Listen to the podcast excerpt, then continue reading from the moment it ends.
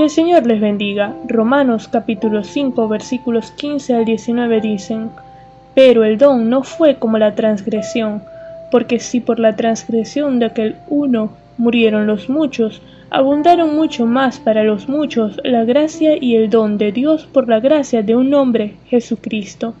Y con el don no sucede como en el caso de aquel uno que pecó, porque ciertamente el juicio vino a causa de un solo pecado para condenación pero el don vino a causa de muchas transgresiones para justificación.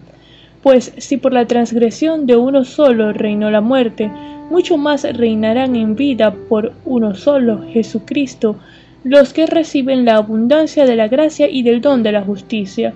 Así que, como por la transgresión de uno vino la condenación a todos los hombres, de la misma manera por la justicia de uno vino a todos los hombres la justificación de vida.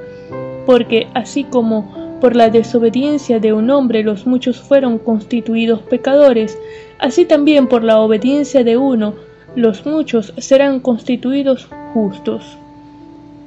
El apóstol Pablo enfatiza el contraste entre Adán y Jesucristo entre la condenación por el pecado de uno y la justificación de vida en la obediencia de Cristo, recalcando dos aspectos fundamentales.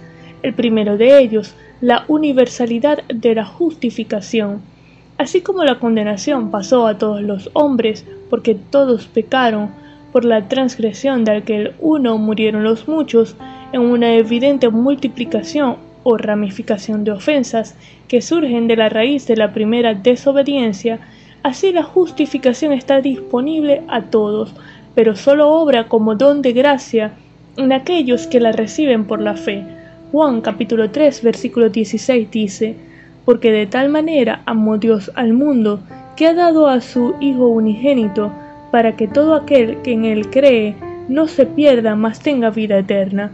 Jesús murió por todos, pero solo los que creemos en él disfrutamos de su vida.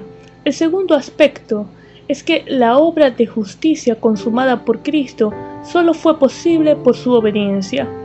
Adán en su desobediencia materializó la caída de la humanidad, cambiando la sumisión de la criatura a la voluntad del Creador, alterando la esencia de su existencia como hombre hecho a imagen y semejanza de Dios por una naturaleza pecadora.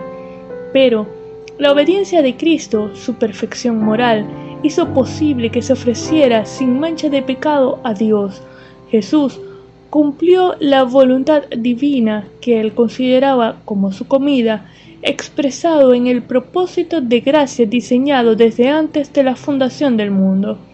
El Dios de amor y misericordia, cuando estábamos perdidos, sentenciados a condenación a la muerte eterna por el pecado, proveyó en su gracia su don, su favor inmerecido, a su Hijo como propiciación en sacrificio perfecto, siendo justo, tomó nuestro lugar para satisfacer la demanda de justicia de ira divina por el pecado, trayendo justificación a todo aquel que por la fe se acerca a Él con un corazón arrepentido. Vamos a orar. Señor, te damos gracias por tu amor, tu bondad y tu misericordia. Gracias, Padre, por tu gracia. Gracias Gracias por el sacrificio de Cristo en la cruz del Calvario. Gracias porque nos podemos acercar confiadamente ante el trono de tu gracia por su sacrificio. Te pedimos perdón por nuestros pecados. Ayúdanos a vivir en obediencia a ti y a tu voluntad, a guardar tu palabra. En el nombre de Jesús. Amén.